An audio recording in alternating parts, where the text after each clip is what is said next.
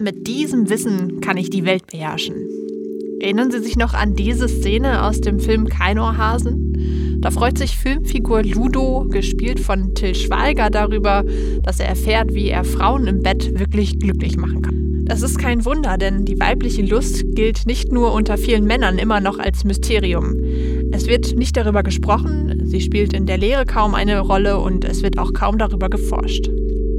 Sogar viele Hetero-Frauen finden es vollkommen normal, dass sie beim Sex seltener zum Orgasmus kommen als Männer. In dieser Folge soll es um die Frage gehen, warum diese Sprachlosigkeit in Sachen weibliche Lust Auswirkungen bis tief in die Partnerschaften hinein hat. Nachschlag, das ist der Recherche-Podcast Ihrer regionalen Tageszeitung. Hallo und herzlich willkommen zu diesem Nachschlag. Mein Name ist Luisa Riepe und ich stelle Ihnen hier immer ein Thema aus unserem Wochenendprogramm näher vor. Und heute sprechen zwei Frauen hier in diesem Podcast über ein eigentlich sehr weibliches Thema. Ähm, ich kann aber trotzdem auch allen Männern empfehlen, dran zu bleiben. Ähm, man kann nämlich viel lernen aus dieser Folge. Und zwar ganz konkret von meiner Kollegin Ankea Jansen. Hallo Ankea. Hallo Luisa.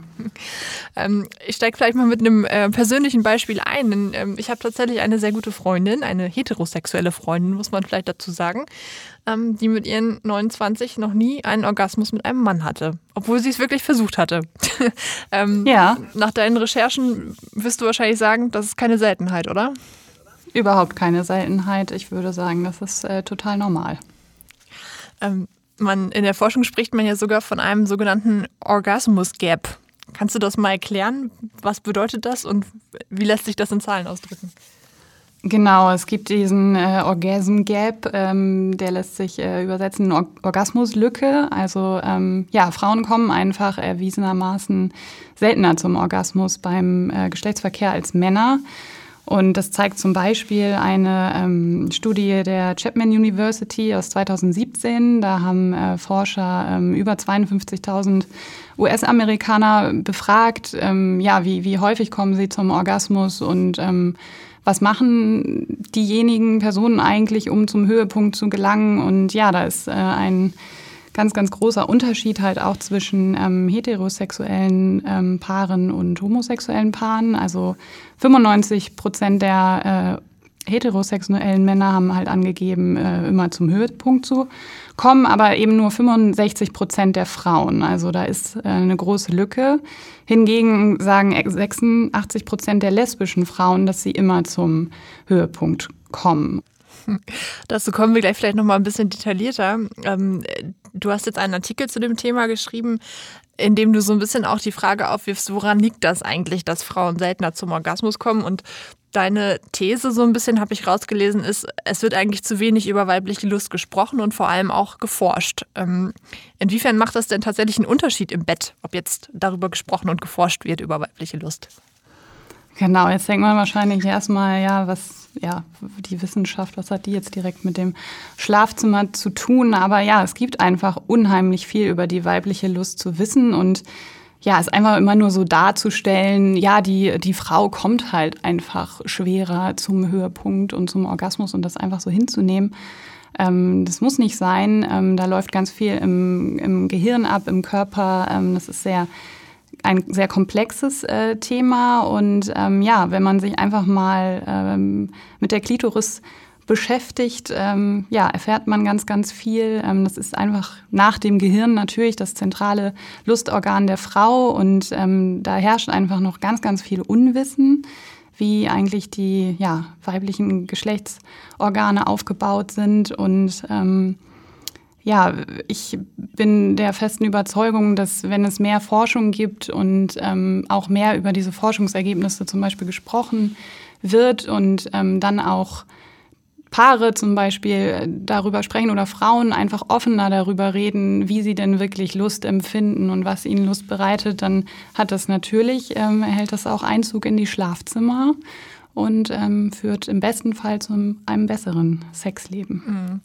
Viele denken bei dem Begriff Klitoris ja wirklich nur an diese, ja, ich sag mal, erbsengroße Wölbung zwischen den Schamlippen. Ähm, aber das ist ja längst nicht alles. Wie muss man sich die Klitoris denn tatsächlich vorstellen?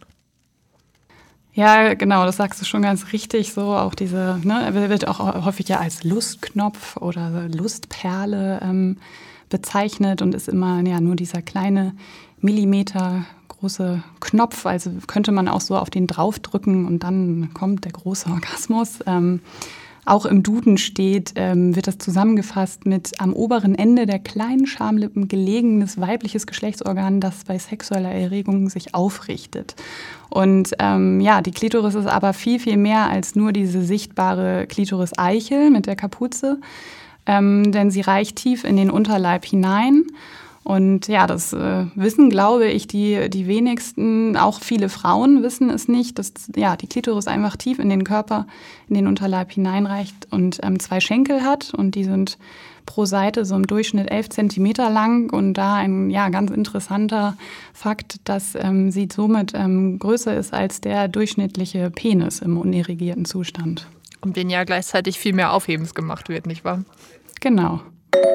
Das Internetportal länderdaten.info hat Daten über die Penislängen von Männern weltweit zusammengefasst. Nach eigenen Angaben wird auf der Website kaum ein anderes Thema so oft nachgefragt. Daher haben sich die Macher verschiedene Studien aus der ganzen Welt angeschaut und eine Zusammenfassung erstellt. Demnach haben Männer in Ecuador durchschnittlich die längsten Penisse. 17,61 cm messen sie durchschnittlich im irrigierten Zustand. Im Verhältnis zur durchschnittlichen Körpergröße der Äquatorianer macht die Länge des Penis 10,5 Prozent aus. Kambodschaner müssen dagegen mit einer Penislänge von durchschnittlich 10,04 cm auskommen. Die deutschen Männer finden sich laut der Tabelle im Mittelmaß wieder. Sie kommen auf 14,53 cm durchschnittliche Penislänge. Ein Zusammenhang zwischen der Körpergröße und der Penislänge lässt sich aus den Daten nicht so einfach ableiten. Genauso wenig wie das Verhältnis des schlaffen Penis im Vergleich zum irrigierten Penis. Ähm, an, also ich kann nur empfehlen, allen Frauen und auch Männern, sich äh, in deinem Artikel nochmal umzuschauen. Da gibt es auch Abbildungen davon, wie die Klitoris aussieht. Das ist wirklich ähm, faszinierend, sich das dann auch mal vorzustellen ähm, am eigenen Körper. Mhm an diese Darstellung schließt sich natürlich auch so ein bisschen an, wie Frauen sexuell stimuliert werden können. Du hast es vorhin schon kurz angesprochen. Es, es gibt so ein dunkles Mysterium um den weiblichen Orgasmus, aber man kann eigentlich ganz klar unterscheiden, vaginaler ähm, Orgasmus, klitoraler Orgasmus. Was ist der Unterschied zwischen den beiden? So.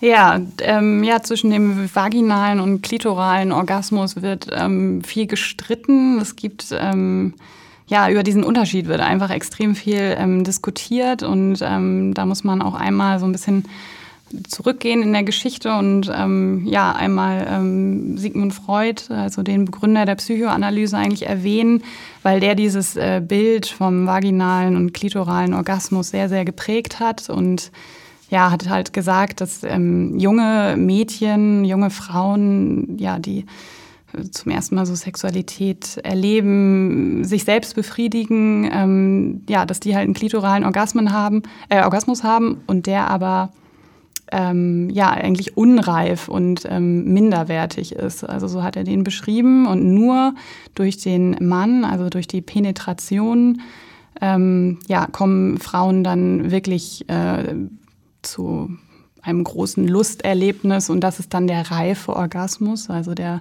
vaginale Orgasmus ist der, der echte und wird über den klitoralen ähm, gestellt und ähm, ja, nur der Mann kann den eigentlich ähm, bei der Frau erreichen und ja, wird so ein bisschen als, als Glücksbringer dargestellt und ja, das ist eigentlich fatal gewesen, weil äh, ja, diese Theorie ähm, prägt eigentlich heute immer noch unser ähm, Bild weiblicher Sexualität. Denn ja, man kann halt auch einfach, wir haben gerade über den, den Aufbau der Klitoris ähm, gesprochen und dass es diese Schenkel gibt, die in den Unterleib ähm, hineinreichen und das ist ein Schwellkörper und ähm, also es ist einfach Fakt, dass auch bei, ähm, bei der Penetration, also wenn man mit dem Penis in die Vagina eindringt, dann wird eben die Klitoris auch stimuliert, weil da ja eben diese, dieser Schwellkörper ist und ja, eigentlich zum Orgasmus zu kommen, ohne die Klitoris äh, zu stimulieren, ist eigentlich fast nicht möglich. Mhm. Ich glaube, auch das war Teil dieser Studie, die du vorhin schon zitiert hast, dass äh, Frauen, die klitoral stimuliert werden, tatsächlich auch besser zum Orgasmus kommen, richtig?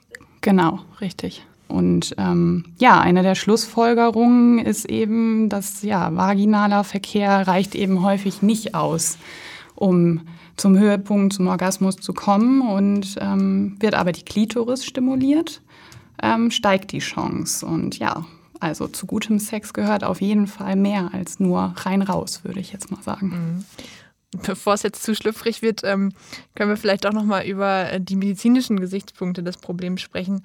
Ähm, ich hätte ja eigentlich erwartet, dass das, was du gerade beschrieben hast, wie ist die Klitoris aufgebaut, wie kann sie erregt werden, dass das eigentlich zu, zur Grundausbildung vielleicht eines Gynäkologen gehört. Ähm, würdest du das unterschreiben oder würdest du nach deiner Recherche sagen, hm, äh, da ist vielleicht auch noch eine Wissenslücke in der Wissenschaft? Ja, da herrscht eine riesige ähm, Wissenslücke. Ich habe ähm, ja, infolge meiner Recherche lange mit der ähm, Ärztin Laura Hatzler gesprochen. Sie ähm, arbeitet am Institut für Sexualwissenschaft und Sexualmedizin ähm, an der Berliner Charité und hat da jetzt eine Arbeitsgruppe zum Thema weibliche Lust gegründet und ist damit total die Vorreiterin in Deutschland, weil das ja dieses Forschungsthema total unterrepräsentiert ist hier in Deutschland.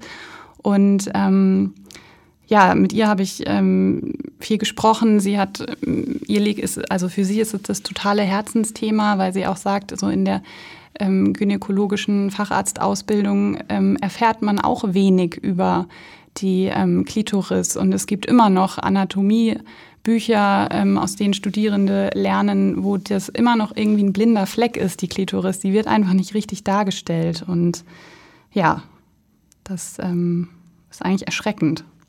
Ja, absolut erschreckend, ähm, wenn man sich vor Augen führt, letztendlich, dass dann die Gynäkologie sich selbst ja auch so ein bisschen darauf reduziert, äh, über Fortpflanzung irgendwie ähm, Bescheid zu wissen, aber nicht über das, was Sexualität ja eben auch ausmacht, nämlich die Lust.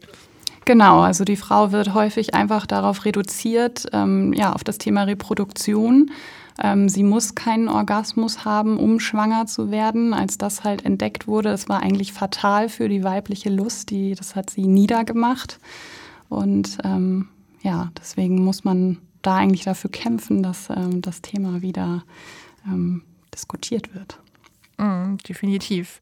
Es ist ja tatsächlich auch so, wenn äh, jetzt ein Mann keine Erektion bekommt, dann äh, ist das sicherlich auch noch ein tabuisiertes Thema in der Gesellschaft, aber er kann dann damit zum Arzt gehen und behandelt werden tatsächlich. Ne? Bei, bei Frauen, äh, glaube ich, manchmal ist das irgendwie schwieriger. Also sie, sie selber ähm, sehen dann auch das Problem wahrscheinlich mehr bei sich und würden jetzt nicht vielleicht so sehr zum Arzt gehen. Hm, wie ist da deine Einschätzung? Ja, total. Also das ähm, spiegelt auch total das wieder, was mir die, die ähm, äh, Laura Hatzler erzählt hat. Auch ja, es ist eigentlich total normal, auch wenn es irgendwelche Operationen durchgeführt werden, ja, sei es irgendwie im Bereich des Unterleibs, Männer werden danach befragt, ähm, ja, ob haben sie Erektionsstörungen, läuft alles wie gewohnt, gibt es Komplikationen. Bei Frauen findet es einfach nicht statt. Also es ja, wird nicht danach gefragt und natürlich äh, ja, gibt es auch sexuelle Störungen bei Frauen. Und dabei, wenn ich das richtig gelesen habe in deinem Artikel, ist die weibliche Lust ja durchaus auch etwas, was äh, auf die Gesundheit der Frau ähm, Einfluss hat letztendlich, ne? Genau, also ähm, ja, sexuelle Erregung ähm, durch klitorale ähm, Stimulierung ähm, kann auch, auch eine große Rolle bei der ähm, Fortpflanzung spielen. Zumindest gibt es ja, Forschungsergebnisse dazu, dass es eben doch nicht so unwichtig ist, ob äh, äh, Frau, die Frau zum Orgasmus kommt, ähm, weil sich äh, ähm, sexuell aktive Frauen unterscheiden von, also immunologisch unterscheiden von sexuell inaktiven Frauen. Und ja, Frauen, die sexuell aktiv sind, ähm, bei denen entsteht ein immunologisches Milieu, das eben den, den Eisprung begünstigt. Also ja, das zum Eisprung kommt. Und ähm, es gibt auch zum Beispiel Forschende, die ähm, herausgefunden haben oder sagen, dass es ähm, wichtig ist zum oder ja von Vorteil ist, zum Orgasmus zu kommen als Frau, weil sich dann auch die Gebärmutter ähm, zusammenzieht und ähm, die Spermien quasi wie durch so einen magnetischen Effekt hineingezogen werden. Und das begünstigt natürlich auch die Befruchtung. Und ja, natürlich ist ein lustvolles, ähm, ausgewogenes äh, Sexualleben ja auch bei einer Frau total wichtig und für die Gesundheit wichtig. Ja, vielleicht können wir das nochmal ein bisschen ähm, auseinander differenzieren. Du hast nämlich jetzt schon ein paar Mal angesprochen, dass sich das Verständnis äh, der weiblichen Lust in der Vergangenheit ja durchaus auch gewandelt hat immer wieder. Kannst du das mhm. vielleicht nochmal ausführen? Ja, genau. Also das äh, war ein Auf und Ab. Also im Mittelalter war es so, dass ähm, ja, der Orgasmus total wichtig war der Frau, weil man fälschlicherweise geglaubt hat, äh, die Frau muss zum Orgasmus kommen, um schwanger zu werden. Und ja, da lag dann natürlich der Fokus drauf. Das hatte auch ganz ähm, ja, ähm, erschreckende Seiten. Das, äh, zum Beispiel ähm, ja, wurden ähm, Frauen infolge einer Vergewaltigung ähm, schwanger damals, konnte, konnten Männer vor Gericht nicht bestraft werden, weil halt ähm, gesagt wurde, ja, sie hat ja Lust empfunden, sie ist ja zum Orgasmus gekommen. Mhm. Oh, ähm, ja. Total furchtbar. Und ähm, ja, im viktorianischen Zeitalter hat sich das dann total gewandelt. Also diese Erkenntnis dann, dass Frau eben nicht äh, zum Orgasmus äh, kommen muss, um schwanger zu werden. Ähm, und dann hat es sich also wirklich zum Gegenteil gewandelt und ähm, da kam dieser ähm, Begriff der weiblichen Hysterie auf. Also sexuell aktive Frauen wurden als hysterisch beschrieben und waren einfach krank, also es war krankhaft. Und ähm, ja, vielleicht auch ganz interessant zu wissen, dass in dieser Zeit so die erste Form des Vibrators ähm, entwickelt wurde, hieß damals mhm. Manipulator. Und ähm, ja, da, da muss man aber wirklich auch sagen, dass es eben nicht eigentlich geschaffen wurde, um, um der Frau Lust zu bereiten, sondern ja, sie wurde ja als krank angesehen und es war so ein, so ein Tisch, auf den Frauen gelegt wurden und dann wurde ihnen so ein Stab eingeführt, der ja zum Teil Pedal- oder Dampf betrieben war und das passierte natürlich auch nicht äh, immer freiwillig. Ne? Also es ja. wurde ja als krank ganz, angesehen und sollte ganz dann schreckliche Vorstellung sein. auch. Ne? Ja, total. Inzwischen sind wir, meinen wir zumindest ein bisschen weiter, um das vielleicht nochmal klar zu sagen. Wir wissen mittlerweile, eine Frau muss nicht zwangsläufig zum Orgasmus kommen, um schwanger zu werden. Möglicherweise ist es aber ähm, förderlich, wie du gerade gesagt hast. Ähm, Gleichzeitig sind wir ja schon allein, was die Bezeichnung der weiblichen Geschlechtsorgane angeht, jetzt im Alltag eigentlich gar nicht so sicher. Ne? Da ist von Schamlippen die Rede oder von der Scheide. Ähm, mhm. Dabei gibt es eigentlich viel treffendere Bezeichnungen, die auch nicht diesen, diesen Begriff ne, Scham zum Beispiel mit, äh, mit implizieren. Das ist ja gleich schon irgendwie was, worüber man nicht so gerne spricht. Ähm, was gibt es da für Bezeichnungen für die weiblichen Geschlechtsorgane?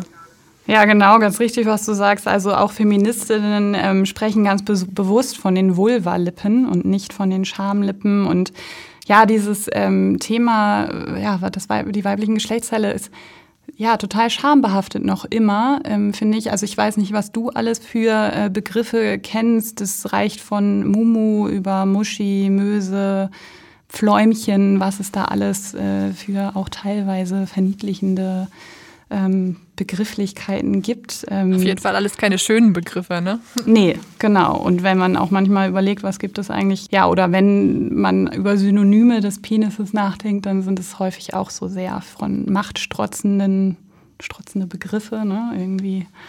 Ja, und ähm, ja, Fakt ist einfach, dass ähm, alles, was man außen sieht, das ist einfach die Vulva. Also mit den Vulva-Lippen, den großen und kleinen und ja, Scheide oder ja, Vagina, eben der lateinische Begriff, das ist eigentlich nur der, der vaginale Eingang, also nur der Schlauch. Und ja, man sollte es beim Namen benennen. Also es ist die Vulva oder auch Scheide, Vagina, ähm, völlig in Ordnung, aber ja, eigentlich die Vulva. Und ähm, ja, kaum jemand nimmt dieses Wort äh, in den Mund, würde ich sagen. Warum macht es denn aus deiner Sicht oder auch vielleicht aus, aus feministischer Sicht einen Unterschied, ähm, ob Frau jetzt ihre Geschlechtsteile benennen kann? Ja, weil sie dann einfach weiß, wie sie ähm, anatomisch aufgebaut ist, würde ich sagen. Also ja, wie, wie sieht das denn aus? Und das ähm, führt natürlich auch viel mehr zu sexueller Selbstbestimmung und ja, sich da eben da sollte auch Gleichberechtigung herrschen, finde ich. Also warum, also ich habe auch in, in Folge meiner Recherche ja mit ähm, einem Biologen ähm, gesprochen aus der Schweiz, der so ein Klitorismodell ähm, erfunden hat, der auch gesagt hat, so eigentlich wäre er dafür, dass man auf Männertoiletten Plakate mit Vulven aufhängt, damit Männer sich das mal angucken können, wie das dann eigentlich wirklich aussieht. Und überall sieht man Phallus-Symbole, aber äh, die Vulva wird nicht dargestellt. Und ja, da herrscht keine Gleichberechtigung. Eigentlich ist das gar nicht so überraschend. Klitoris und Penis entstehen beim Embryo aus genau demselben Gewebe, dem sogenannten Genitalhöcker. Die Klitoris hat, wie der Penis, eine Eichel und eine Vorhaut, aber das ist nur der sichtbare Teil zwischen den Vulvalippen. Die Klitoris hat zwei Schenkel, die bis weit in den Unterleib hineinreichen. Wird die Frau sexuell erregt, füllen sich die Schwellkörper der Klitoris mit Blut. Eine weitere Parallele zum Penis. Allerdings gilt die Klitoris als deutlich empfindlicher im Vergleich zum Penis. Sie besitzt nämlich bis zu 8000 Nerven und Sinneszellen. Als Entdecker der Klitoris gilt übrigens der Anatom Realdo Colombo. Er beschrieb die Klitoris im Jahr 1559 als Platz der weiblichen Lust. Ich finde das ganz witzig. Im Zuge dieser Diskussion ähm, ist mir äh, ein, ein Song eingefallen, der aktuell in den USA für ziemlich viel Furore sorgt. Ähm, der heißt äh, WAP, also Wet Ass Pussy von, von Cardi B. Mhm.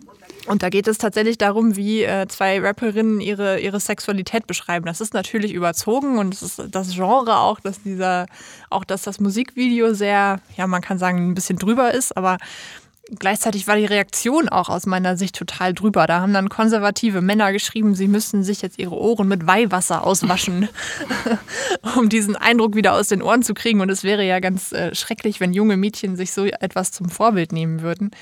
Ähm, zeigt eigentlich auch, dass diese ganze, dass diese ganze, das ganze Thema weibliche Sexualität noch so völlig ähm, tabuisiert ist irgendwie in der Gesellschaft. Genau, zeigt es total und dass das Frauen oder ja Mädchen einfach anders sozialisiert werden als Jungen oder dass irgendwie äh, ja Rapper in ihren Songs irgendwie einfach über Schwänze äh, rappen ist total, das ist einfach normal oder irgendwie wie sie äh, es den Frauen besorgen oder das ja und wenn da mal emanzipierte Frauen äh, stehen und ähm, ganz ganz offen über ähm, ihre Sexualität singen oder rappen und auch über das, was eigentlich aus so einer Vulva auch herauskommt an Körperflüssigkeiten, was einfach total natürlich ist. Und eigentlich ist ja auch Sexualität das Natürlichste der Welt. Aber ja, wenn es die weibliche Sexualität ist, dann wird, finde ich, häufig immer noch so mit der Nase gerümpft und ja, und Frau, oder das, da spricht man aber so nicht drüber. Und ja, das äh, ist schade und ähm, ja, es gibt auch eine, eine deutsche Band, ähm, die heißt Blond und die ähm, haben zum Beispiel auch ähm, einen Song, der heißt es, ähm, es könnte gerade nicht schöner sein und äh, singen über das Thema Menstruation. Und ähm, ja, das ist ja eigentlich auch noch so ein bisschen revolutionär und ähm, aber total toll, dass das ja auch Einzug zum Beispiel in die Popkultur erfährt und einfach ähm, Tabus gebrochen werden und es enttabuisiert wird, das ganze Thema. Ja, da bin ich total bei dir und würde auch sagen, sowas äh, gehört auf jeden Fall in, in die Popkultur, in die Gesellschaft hinein, dass über solche Themen auch gesprochen wird und es jetzt nicht immer nur so getan wird, als äh, wäre der Mann der Aktive, was Sexualität angeht, sondern natürlich haben auch Frauen sexuelle Bedürfnisse. Genau, ähm, und wir Frauen brauchen durchaus den, auch thematisiert werden. Ja, wir Frauen brauchen nicht unbedingt den Mann, um, um zu einem Orgasmus äh, zu kommen. Also wir sind da nicht abhängig. Wir können sehr selbstbestimmt Lust empfinden definitiv. Welche Rolle spielt bei dieser Diskussion ähm, der Sexualkundeunterricht in der Schule? Wir, wir alle haben äh, da sozusagen unsere, ja, vielleicht nicht die Erstaufklärung, aber doch irgendwie uns das erste Mal intensiver wahrscheinlich mit Sexualität beschäftigt. Oder was heißt Sexualität? Mit den Geschlechtsorganen wahrscheinlich viel mehr als mit mhm. Sexualität, ne? Mhm. Ja, also mein Sexualkundeunterricht aus der Schule liegt jetzt schon ein paar Jahre zurück, äh, bei dir wahrscheinlich auch. Ähm, trotzdem kann ich mich überhaupt nicht daran erinnern, dass äh, weibliche Lust auch nur ansatzweise ein Thema war. Also es ja, geht darum, äh, wie, wie wird man schwanger und äh, wie wird ein Baby eigentlich gezeugt. Ähm, aber dass weibliche Lust irgendwie wichtig ist oder auch die die Klitoris, was die für eine Funktion hat, das äh, kann ich mich überhaupt nicht daran erinnern. Und ja, ich meine, ich saß bestimmt, ganz bestimmt auch vor irgendeinem Buch, äh, wo das nur so als so ein Würmchen dargestellt wird und ganz bestimmt nicht ähm, detailliert und ja, ging um Fortpflanzung. Ich hatte, glaube ich, auch so ein Buch irgendwie, Peter Ida Minimum oder so hieß das. Und ähm, ja, aber die Details habe ich da auf jeden Fall nicht erfahren. Und ähm, ja, aus meiner Recherche habe ich auch so das Feedback bekommen, ähm, dass das auch teilweise immer noch so ist. Ich glaube auch vor allem in Deutschland. Und ja, es einfach nur um das Thema Fortpflanzung geht. In Frankreich zum Beispiel ist es anders. Da ähm, äh, wird im Sexualkundeunterricht teilweise mit so einem 3D-Modell äh, der Klitoris gearbeitet. Also die Schüler bekommen das halt, Schülerinnen bekommen das wirklich in die Hand und ähm, ja, können da mal sehen, wie die Klitoris ähm, aufgebaut ist. Und also ja, das ist ja eigentlich total toll. Und ja, also auch die, die Ärztin Laura Hattler, mit der ich gesprochen hatte, hatte auch gesagt, dass ähm, da auch das Thema zum Beispiel bei Jungs, die, die, die masturbieren, die, die sprechen über Selbstbefriedigung ähm, untereinander. Sie machen es teilweise sogar voreinander. Und ähm, ja, da auch wieder das Thema Mädchen macht das nicht, fasst sich nicht in den Schritt, soll höflich, nett sein. Ähm, und gerade ähm, ja auch im Sexualkundeunterricht wird ja schon so die Basis gelegt, eigentlich ein gesundes Verhältnis zum eigenen Körper zu entwickeln, zu erfahren, was gesunde Sexualität ist. Und ja, es ist einfach ein trauriger Fakt, dass ähm, mehr Frauen als Männer ähm, Opfer sexueller Gewalt werden. Und ich glaube, dass es äh, schon in der Schule ganz, ganz wichtig ist, aufzuklären und Fakten zu benennen und ja, zu erklären, wie man eigentlich aufgebaut ist. Sicher. Und ähm, ich denke, auch wenn jetzt vielleicht konservative Eltern erstmal erschrecken, ähm, es geht ja jetzt nicht darum, dass man irgendwie äh, Tipps für guten Sex von der Lehrerin jetzt unbedingt bekommen muss. Aber ich denke ähm, gleichzeitig, wenn äh, Kinder, Jugendliche sich ihr ganzes Wissen über Sexualität irgendwie aus Pornos holen, kann das auch nicht richtig sein. Genau, da sprichst du auch nochmal ein Thema an, das ja auch infolge meiner Recherche. Ja, viele äh, bilden sich natürlich, holen sich ihre Informationen so aus der Pornoindustrie, schauen sich äh, Pornofilme an. Im Jahr 2015 hat die Bundeszentrale für gesundheitliche Aufklärung ihre letzte Studie zum Thema Jugendsexualität aufgelegt. Demnach informieren sich 39 Prozent der weiblichen und 50 Prozent der männlichen Jugendlichen im Alter zwischen 14 und 17 Jahren im Internet über sexuelle Themen. Dabei spielt Pornografie offenbar eine wichtige Rolle. Zu dem Ergebnis kommen zumindest die Universitäten Münster und Hohenheim in einer Untersuchung von 2017. Demnach hatte unter den 14- bis 15-jährigen Befragten ein Drittel bereits Hardcore-Pornografie gesehen. Dazu zählt in der Studie Filmmaterial, in dem das entblößte Geschlechtsteil zu sehen ist. Der erste Kontakt mit Pornografie ist bei den Jugendlichen oft ungewollt. Das gaben 60 Prozent der Mädchen und 37 Prozent der Jungen an. Nur 4 Prozent der Jugendlichen sprachen über den Erstkontakt mit ihren Eltern oder Lehrern.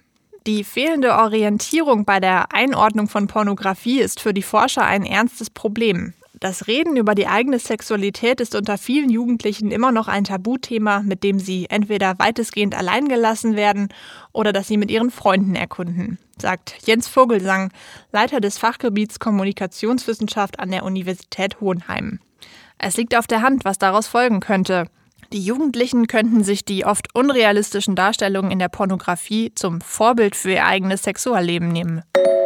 Und ja, ist das ein realistisches Bild, was da dargestellt wird? Also ich finde, also es ist häufig sind das brutale Szenen, die gezeigt werden. Ähm, aber die Frau ähm, stöhnt dort vermeintlich eigentlich immer vor Lust und kommt immer zum Orgasmus, so erscheint es. Und das ist natürlich, ich denke, wir beide wissen das, dass es äh, nicht äh, die Realität ist, aber es wird ein völlig falsches Bild ähm, vermittelt und das ist gefährlich. Ja, tatsächlich auch, ähm, weil so Pornos häufig von Männern für Männer gemacht sind, ähm, die dann äh, ja vielleicht einer gewissen Illusion aufsitzen, wie weibliche Sexualität auch funktioniert. Ne? Genau. Ja. Ich, ich persönlich bin ja auch der Meinung, dass, dass äh, der offene Umgang mit weiblicher Sexualität auch wichtig ist für die Selbstbestimmung der Frau. Ne? Du hast es gerade angesprochen. Wie soll man im, im Bett selbstbestimmt sein, wenn man nicht mal weiß, wie man da unten selber aufgebaut ist? Mhm. mhm. Bist du da meiner Meinung oder? Ja, total. Und ja, Frauen müssen definitiv auch aus dieser Opferrolle, sag ich jetzt mal, raus und dass sie ja nur der, der Mann ihr große Lust empfinden äh, ähm, bereiten kann und ähm, ja, dass er der, der Mann der aktive Part ist und Frau, die Frau den passiven ähm, einnimmt. Und dann bleiben diese Ungleichheiten halt immer ähm, bestehen. Und ja, die Frau kann selbstbestimmt Lust empfinden und die Klitoris ist eigentlich der Schlüssel dazu. Jetzt haben hoffentlich auch einige Menschen äh, zugehört, die sich für dieses Thema weiterführend interessieren, die vielleicht tatsächlich sich auch mal so ein Klitoris-Modell ähm, anschauen wollen, um, um auch für sich selber über den eigenen Körper was zu lernen. Hast du irgendwie einen äh, Tipp, wo man sich informieren kann, wenn man weiterführende ähm, Informationen zu dem Thema haben möchte? Also ich äh, erwähne in meinem Text äh, am Anfang einmal auch die ähm, Seite OMGS. Das ist ähm, eine Plattform, ähm, auf der man sich ganz toll informieren kann, ähm, ja, wie Frauen eigentlich Lust empfinden und was ihnen Lust bereitet. Und da sprechen sie ganz ähm, offen über dieses Thema und es basiert eben auch auf äh, wissenschaftlichen Studien und ähm, ja, richtet sich wirklich explizit, explizit so an die weibliche Lust. Das ist super interessant. Ähm, sehr, sehr ans Herz legen kann ich auch ähm, die ähm, Wissenschaftsdokumentation Vulva und Vagina, äh, neue Einblicke in die weibliche Lust. Die gibt es ähm, in der Dreisat-Mediathek. Also ja, und also super interessant. Da ist es auch nochmal erklärt, warum ist das immer noch so unerforscht, warum ähm, gibt es noch so viele Wissenslücken. Ähm, genau, super interessant. Kann ich empfehlen. Alles klar. Ich glaube, die beiden ähm, Quellen werde ich dann auch nochmal in den Show Notes verlinken, damit unsere Hörer das auf jeden Fall auch finden. Ja, und dann zum Abschluss, Ankea, stellt sich mir dann eigentlich nur noch eine Frage. Ähm, warum ist dir selber eigentlich das Thema so wichtig? Ich glaube, das haben unsere Hörer jetzt mitbekommen, dass es dir auf jeden Fall am Herzen liegt, dass über das Thema weiter aufgeklärt wird. Ja, also ich finde einfach das Thema Gleichberechtigung zwischen Mann und Frau ganz, ganz wichtig. Und ähm, ja, überall auf der Welt werden Frauen, ähm, ist leider ein trauriger Fakt, es ist Tatsache sexuell diskriminiert, es, es gibt Genitalverstümmelung. Ähm, und äh, teilweise lassen Frauen sich ähm, operieren, weil sie denken, dass ihre Vulva ähm, nicht normal aussieht oder nicht richtig ist, nicht dem Schönheitsideal entspricht. Dabei ist einfach äh, Fakt, dass normal ist, dass äh, eigentlich nichts normal ist. Also Vielfalt ist normal. Jede Vulva sieht total unterschiedlich aus und ähm, ja, äh, total schockierend, dass äh, Frauen sich da ähm, auf den OP-Tisch legen und sich da alles wegschnibbeln lassen. Eigentlich alles, ja, was überhaupt auch, äh, ja, wodurch sie Lust empfinden können. Und ähm, ja, ich finde einfach, dass man da ähm, nicht den, den, den Mund ähm, halten darf. Und natürlich sehe ich das da auch als äh, Journalistin, als meine Aufgabe, darüber ähm, zu sprechen, weil sonst äh, wird es nicht besser. Und ich glaube, die Medien tragen da auch eine große Verantwortung und ähm, sind dafür verantwortlich, ja, äh, realistische ähm, Tatsachen darzustellen und ähm, ja, das nicht mitzumachen, dass äh, Frauen da auch immer noch unterdrückt werden. Ja, da kann ich nur sagen, vielen Dank, dass du das Thema auch bei uns in der Redaktion durchgesetzt hast. Das kann man ja vielleicht auch nochmal sagen, dass das äh, durchaus auch diskutiert wurde bei uns. Ne? Ist das ein Thema, was wir auf unserem Portal bringen müssen und du hast dich dafür stark gemacht. Genau, das äh, ja, hat auch für Diskussionen gesorgt. Ähm, hat das eine Berechtigung, ist das wichtig, aber definitiv. Das würde ich auf jeden Fall unterschreiben. Daher vielen Dank, Ankea, dass du dir die Zeit genommen hast, das auch nochmal im Podcast zu erklären. Sehr gerne. Danke dir für die Zeit. Gerne. Das war Nachschlag, der Recherche-Podcast zum XL, dem Wochenendpaket von der Neuen Osnabrücker Zeitung, der Schweriner Volkszeitung und des Schleswig-Holsteinischen Zeitungsverlags. Vielen Dank, dass Sie zugehört haben. Den ganzen Artikel von Ankea Jansen finden Sie auf der Internetseite Ihrer regionalen Tageszeitung. Dort gibt es auch wie versprochen die richtige Abbildung der weiblichen Klitoris zu sehen. Außerdem finden Sie weitere Links, um sich über das Thema zu informieren. Wenn Sie Anregungen, Fragen oder Kritik an diesem Podcast haben, melden Sie sich gerne bei uns unter podcast.noz.de. Ich freue mich, wenn Sie nächstes Mal wieder dabei sind.